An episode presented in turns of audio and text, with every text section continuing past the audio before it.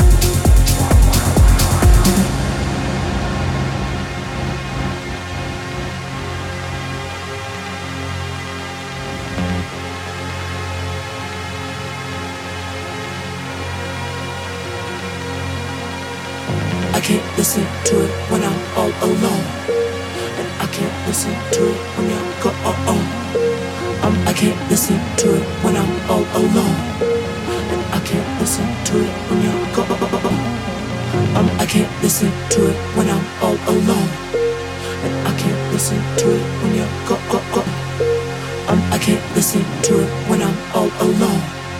And I can't listen to it when you go on.